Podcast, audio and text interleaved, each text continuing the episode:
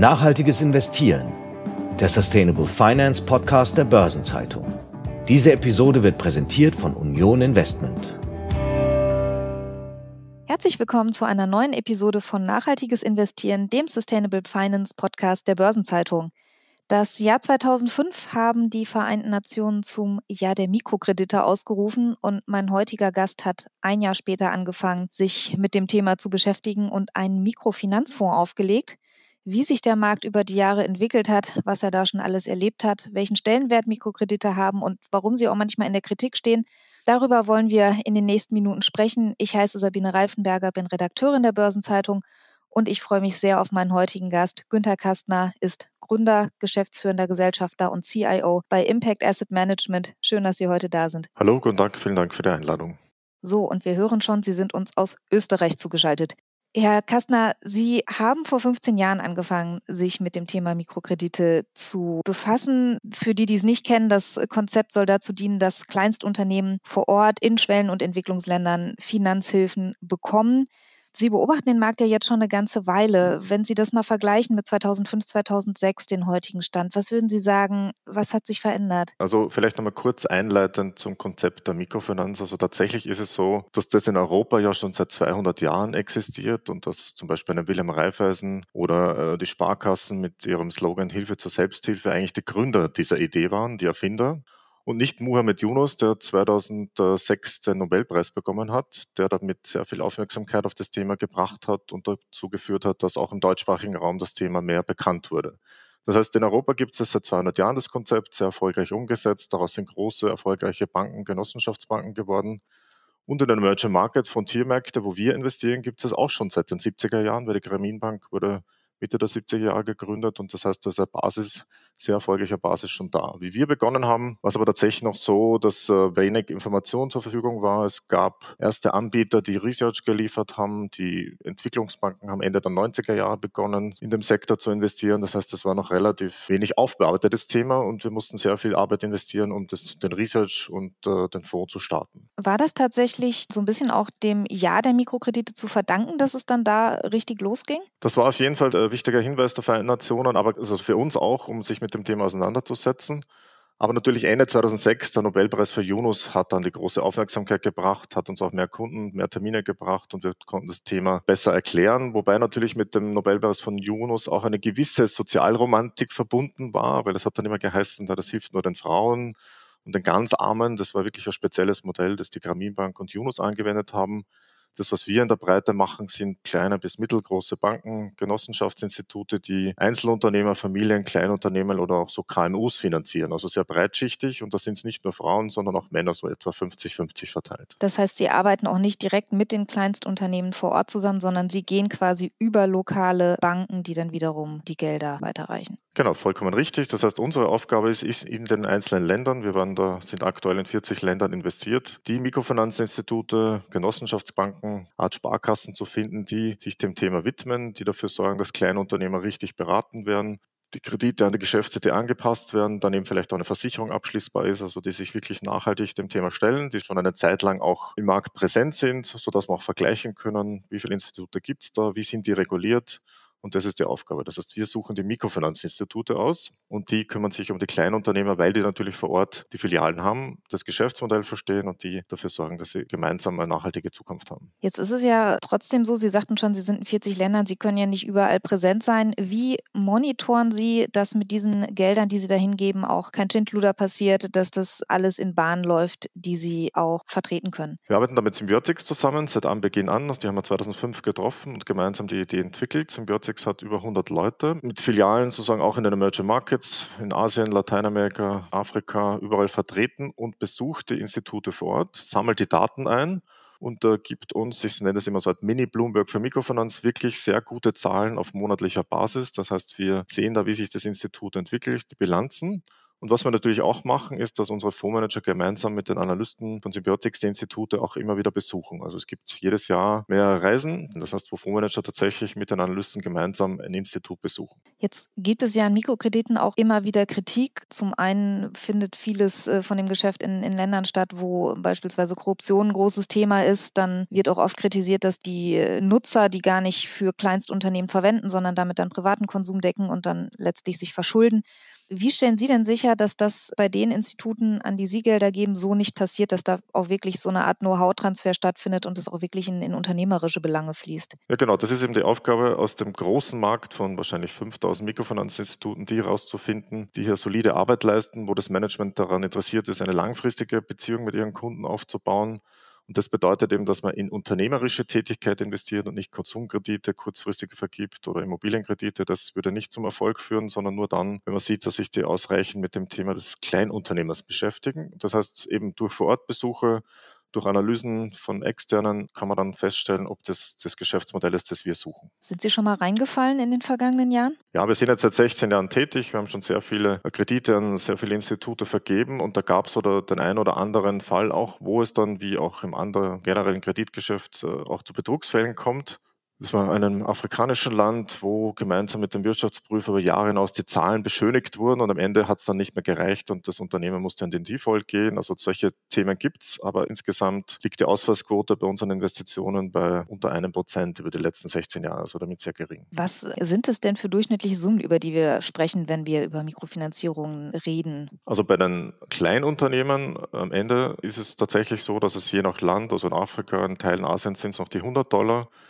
Wenn man dann in entwickeltere Länder geht, geht es dann durchaus auch in 1000, mehrere tausend Dollar oder vielleicht 100.000 Dollar, wenn es ein Kleinunternehmen ist. Zum Beispiel, wenn eine Filiale für einen Friseur eröffnet und eingerichtet wird. Also gibt es ganz unterschiedliche Geschäftsmodelle. Und von unserer Seite aus, also die Kredithöhe an die Mikrofinanzinstitute, beginnt bei 500.000 Dollar und kann mehrere Millionen Dollar betragen, wenn das ein größeres Institut mit ausreichenden Kreditrating und Bilanzsumme ist. Jetzt berichten ja viele Ihrer Kollegen, dass die Investoren sich sehr zurückhalten. Es gibt immer noch die Nachwehen der Corona-Krise, dann kam der Angriff auf die Ukraine hinzu und viele Bereiche sagen, dass gerade bei den Investments tatsächlich eine, eine große Zurückhaltung spürbar ist. Ist das was, was Sie bei Mikrofinanzierungen auch merken oder würden Sie sagen, da sind Sie vielleicht ein Stück weniger betroffen? Natürlich merkt man generell, dass Zurückhaltung an Investitionen ist, aber beim Thema Mikrofinanz haben wir, denke ich, ein Kundensegment, das einerseits auch den Social Impact, das Impact Investment sieht, das ist ein klarer Artikel 9 Fonds und auf der anderen Seite auch sieht, wie unkorreliert wir mit dem Markt sind. Also wir haben der Finanz Finanzkrise kein Geld verloren, wir haben in der Merger Market Krise kein Geld verloren. Auch während Covid hat es zwar auch hier Schwankungen und Verluste in den einzelnen Monaten gegeben, am Jahresende ein positives Ergebnis. Und auch in diesem Jahr haben wir ein positives Ergebnis zu verzeichnen. Das heißt, das ist ein sehr solides Investment, das nicht korreliert ist mit den Geschehnissen am Kapitalmarkt, mit den Geschehnissen in der Ukraine. Wir sind auch in der Ukraine oder Russland nicht investiert.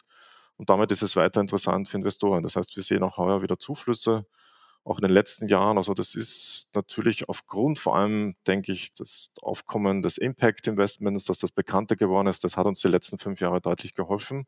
Und wir konnten das Volumen jetzt auf über 700 Millionen Euro erhöhen. Wenn Sie mal die gesamte Zeitspanne sich anschauen, gibt es einen Zeitpunkt, wo Sie sagen, ab da hat es richtig angefangen, Fahrt aufzunehmen? Sie sagten ja, 2006 war es noch einigermaßen erklärungsbedürftig. Wie ist es heute? Ja, auf jeden Fall. Also der Nobelpreis hat geholfen, das Thema bekannter zu machen die Finanzkrise haben wir sehr gut überstanden mit einem Performance von über 6 Prozent. Das hat gezeigt, also dass die Theorie, dass wir nicht korreliert sind mit den Kapitalmärkten, funktioniert. Und danach ging es eigentlich sehr gut, bis dann das erste Thema mal Indien aufkam. Da gab es Kritik von verschiedenen Seiten. Indien war damals noch nicht reguliert. Wir waren noch nicht investiert aus diesem Grund. Und da ist dann einiges geschehen. Also es gab immer da Höhen und Tiefen in der Auseinandersetzung mit Mikrofinanz, Skepsis, aber auch positive Berichte. Und am Ende müssen wir uns mit den Investoren immer sehr intensiv auseinandersetzen, erklären, dass wir das sehr solide machen. Wir sind jetzt ein Player, der seit 16 Jahren am Markt ist und jedes Jahr, das dazukommt, zeigt unsere Erfahrung und jedes Jahr, wo es funktioniert, hilft auch, es einfacher zu machen, Investoren zu finden natürlich. Gibt es auch Fälle, wo Sie sich aus Investments oder auch aus Ländern äh, zurückziehen, wenn Sie sagen, das geht jetzt in eine andere Richtung, vielleicht aus politischen Gründen oder aus regulatorischen Gründen? Ja, natürlich. Das Umfeld spielt schon eine Rolle, aber für uns ist vor allem der Mikrofinanzmarkt wichtig, dass es hier ausreichend Player gibt eine Peer Group, dass das entsprechend reguliert ist. Und sollte sich an der Regulierung was ändern oder sollten die Politik sozusagen die Regeln drastisch in die verkehrte Richtung ändern, dann wäre das für uns ein Grund, um uns äh, aus diesem Markt zu verabschieden.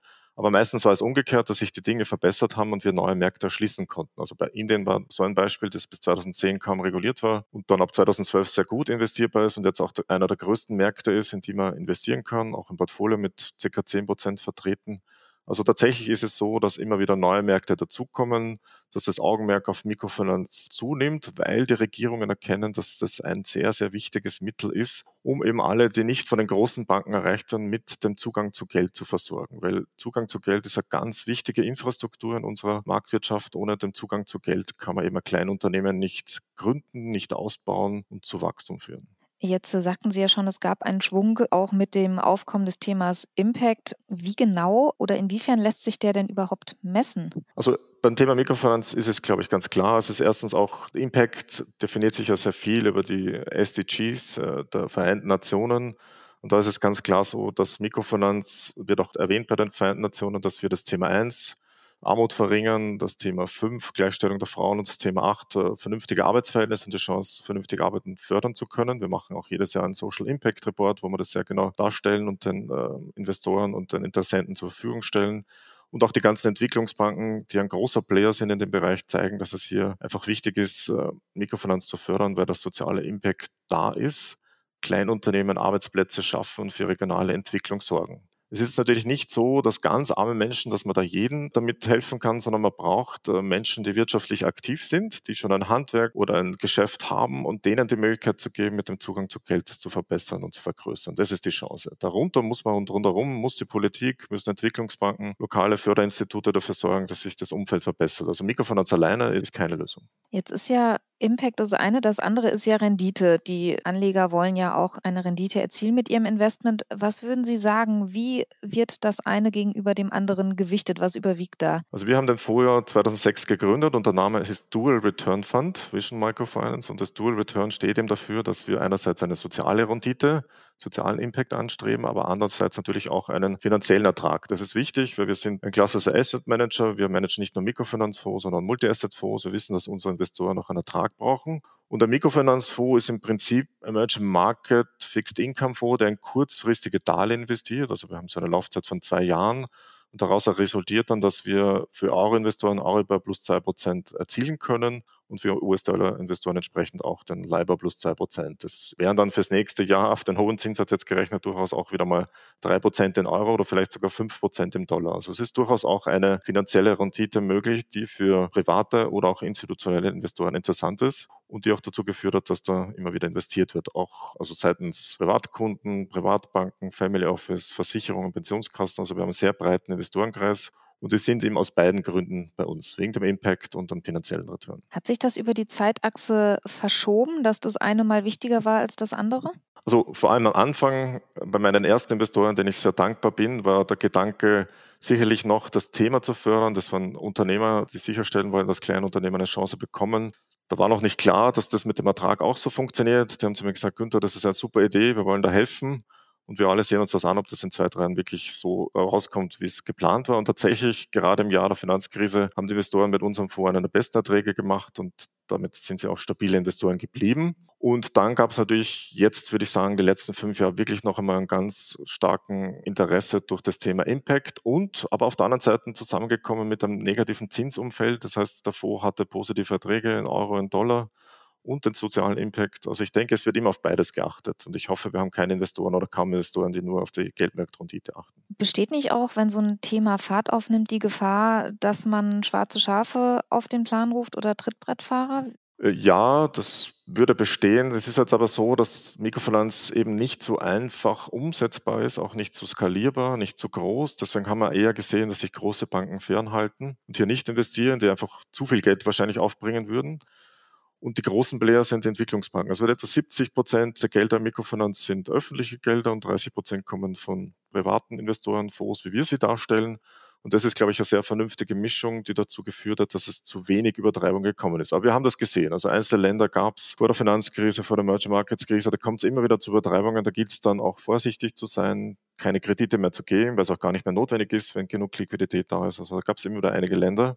Das dann in Folge dazu geführt hat, dass dann Regulierungen kamen, Veränderungen kamen. Also es ist natürlich ein Auf und Ab, auch was die Verfügbarkeit von Mitteln für die Institute betrifft. Wenn Sie mal so ein bisschen Ihre Tätigkeiten Revue passieren lassen, was würden Sie sagen, wie viel Prozent ist Asset Management, wie viel Prozent ist Monitoring, wie viel Prozent ist vielleicht auch Erklärarbeit? Wie würden Sie das aufteilen? Also sicherlich sehr viel immer noch Erklärarbeit, weil uns wichtig ist, dass die Investoren verstehen, was wir tun, dass wir es sehr sorgfältig machen und damit verbunden ist auch noch sehr viel Research. Also da tatsächlich die meiste Arbeit ist das Auseinandersetzen mit der Arbeit der Institute, mit den kleinen Unternehmen, um wirklich herauszufinden, ob das Institut unserer Zielversetzung entspricht, weil eben weder bei Bloomberg, Reuters Informationen vorhanden sind. Das heißt, das muss mühsam noch zusammengeführt werden. Der Vorteil ist aber natürlich, wir sind seit 16 Jahren im Markt, wir kennen schon sehr viele. Viele haben sich mit uns weiterentwickelt, sind größer geworden, sind genauso gewachsen wie unser Fonds. Das heißt, wir haben Mittel, die wir laufend in die bekannten Institute investieren, aber es kommen immer wieder neue Länder dazu und das ist eigentlich die größte Arbeit, neue Länder, neue Institute das Erforschen von neuen Möglichkeiten, das ist der größte Aufwand. Wie lang würden Sie sagen, dauert es im Schnitt von der ersten Idee bis hin zu einem Zeitpunkt, wo Sie sagen, jetzt sind wir sicher, dass wir da finanziell reingehen können? Also wenn es ein neues Land ist, kann es durchaus ein Jahr dauern, bis wir da wirklich investieren können. Wenn es ein neues Institut in einem bestehenden Land ist, das vielleicht neu dazukommen ist, kann man gute Vergleichszahlen. Dann ist immer da zwei bis drei Monate, bis wir dann tatsächlich investieren können, wenn auch das Institut auch Bedarf hat für Investitionen. Aber es ist nicht so wie eben bei Aktien oder Anleihen, dass man einen Broker anruft oder einen Klick macht und man ist investiert, sondern man muss sich einig werden über die Konditionen, man muss alles prüfen, muss die Dokumente austauschen, KYC in beiden Richtungen machen und das dauert dann eben zwei, drei Monate. Das heißt, ein sehr aufwendiger Prozess auch zu investieren. Gibt es rückblickend einen Bereich, wo Sie sagen, da glauben Sie äh, wirklich Impact erzeugt zu haben? Irgendwas, wo Sie sagen, da, da waren Sie besonders stolz, dass Sie da dabei waren? Also ich denke gerade aus dem letzten Besuch in Bolivien, wo wir Cresea, ein, ein Mikrofinanzinstitut besucht haben, das seit 1999 existiert. Die haben 70 Filialen im ganzen Land, haben ein sehr hohes Social Rating hat wieder gezeigt beim Treffen mit einer Kreditgruppe, dass die eben nicht nur Kredite aufnehmen, sondern auch Sparziele bekommen, einen Bonus bekommen, wenn sie die Sparziele erreichen und zusätzlich äh, sich das Institut auch daran kümmert, dass die gesundheitliche Situation sich verbessert. In Bolivien ist ähm, Gebärmutterhalskrebs ein großes Thema. Und sie machen jetzt seit zehn Jahren schon bei jedem dieser Treffen, bieten sie an ein Screening auf Gebärmutterhalskrebs. Das kann man sehr einfach machen. Und mit dieser Vorsorgeuntersuchung sorgen sie auch dafür, dass die Kunden eine Möglichkeit haben, hier das zu machen, weil das in den großen Krankenhäusern oder in den nicht ausreichenden Gesundheitsvorsorge in diesem Land nicht abgebildet wird. Und das ist eben ganz wichtige Mittel. Und da sieht man, dass das äh, funktioniert und dass Mikrofinanzinstitute einfach auch an ihre Kunden denken und gemeinsam eine nachhaltige Zukunft aufbauen wollen.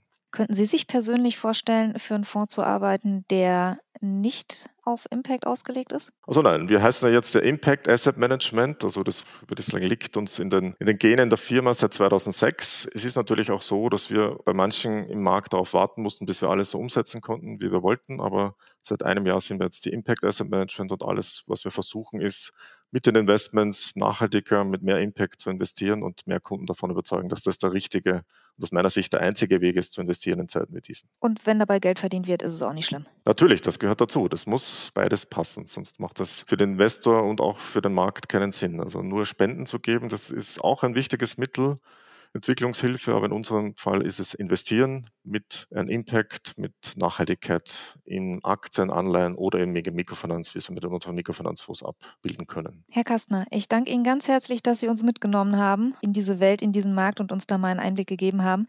Vielen Dank, dass Sie heute bei uns waren. Vielen Dank für die Gelegenheit. Dankeschön.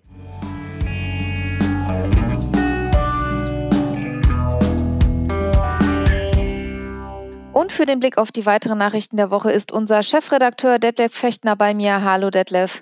Hallo Sabine.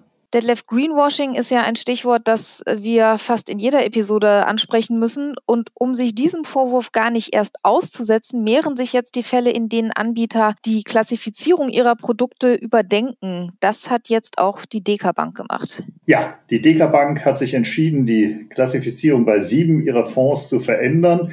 Diese waren bisher als Artikel 9 Fonds geführt, hatten also die höchste Nachhaltigkeitskennzeichnung der Europäischen Union und künftig werden diese Fonds als Artikel 8 Produkte eingestuft. In dieser Fondsklasse werden die Umwelt-, Sozial- und Governance-Gesichtspunkte nicht ganz so streng ausgelegt wie bei Artikel 9 Fonds. Wie kam es denn zu dieser Entscheidung? Naja, Hintergrund sind strengere regulatorische Richtlinien Außerdem besteht in der Branche große Unsicherheit darüber, wie mit den konkreten Vorgaben der Regulierung nun umzugehen ist.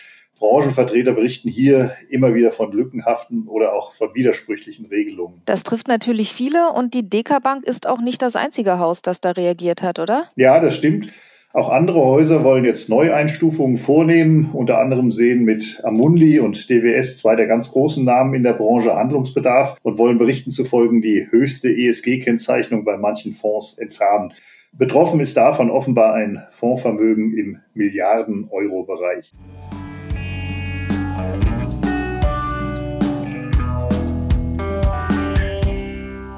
Wir bleiben noch kurz beim Kampf gegen Greenwashing. Da gibt es eine neue Initiative, die Etikettenschwindel unterbinden soll. Was hat es denn damit auf sich? Ja, also die Europäische Wertpapieraufsichtsbehörde, die ESMA, will die Namen von ESG-Fonds stärker regulieren.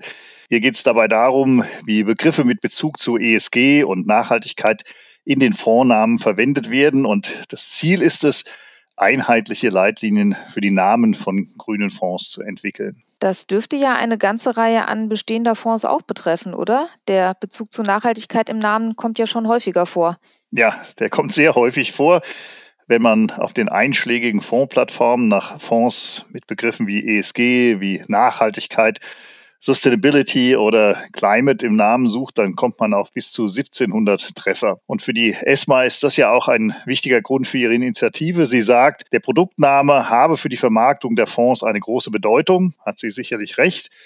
Die ESMA möchte mit dem Vorstoß verhindern, dass Anleger durch irreführende Namen getäuscht werden. Und das bedeutet, wer Begriffe wie ESG oder Nachhaltigkeit im Vornamen führt, der sollte diesen Bezug künftig auch belegen können, etwa durch die Anlageziele des Fonds oder auch durch die Anlagepolitik. Wie konkret ist denn das Vorhaben schon? Also gegenwärtig holt die Behörde Vorschläge und Feedback aus der Branche ein. Die Konsultation läuft noch bis Ende Februar 2023. Und danach will die ESMA dann die Rückmeldungen auswerten und sich an die Ausarbeitung der finalen Leitlinien machen.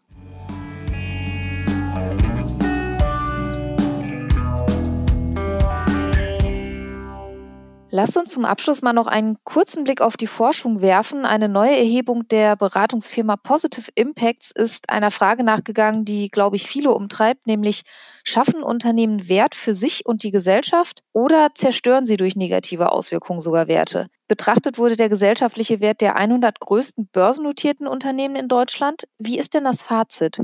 Ja, das ist schwierig. Die Ergebnisse zeigen je nach Sektor enorm große Unterschiede. Also Unternehmen aus dem Bereich Infrastruktur erzeugen den Studienautoren zufolge zum Beispiel den kleinsten gesellschaftlichen Wert und haben die größten gesellschaftlichen Kosten und Verluste. Und am positiven Ende der Skala stehen hingegen Unternehmen des Sektors Technologie und Kommunikation, Sie erreichen den höchsten gesellschaftlichen Wert und erzeugen die geringsten gesellschaftlichen Kosten und Verluste. Von welchen Relationen zwischen Wert und Verlust sprechen wir denn da? Also im Durchschnitt schaffen die Unternehmen der Analyse zufolge einen gesellschaftlichen Wert von 62 Cent für jeden Euro Umsatz 38 Cent fallen als gesellschaftliche Kosten an. Darüber hinaus verursachen sie für jeden entlang der Wertschöpfungskette erwirtschafteten Euro 71 Cent als gesellschaftliche Verluste. Das klingt jetzt erst einmal viel. Wie viele der 100 betrachteten Unternehmen waren denn unterm Strich betrachtet netto positiv, also haben Mehrwert beigesteuert, als sie an gesellschaftlichen Kosten verursacht haben? Also unterm Strich erzielten 20 dieser 100 Unternehmen aus der Stichprobe gesellschaftliche Gewinne. Das beste Unternehmen, das brachte es auf 96 99 Cent für jeden erwirtschafteten Euro,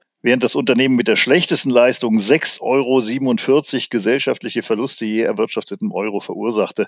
Also die Spannbreite ist enorm groß. Das kann man so sagen. Vielen Dank für deinen Besuch heute, Detlef. Das war nachhaltiges Investieren für diese Woche und in 14 Tagen begrüßt Sie an dieser Stelle Detlef Fechtner. Viel Spaß und eine gute Zeit. Wir freuen uns, wenn Sie wieder dabei sind. Das war Nachhaltiges Investieren, der Sustainable Finance Podcast der Börsenzeitung. Diese Episode wurde präsentiert von Union Investment.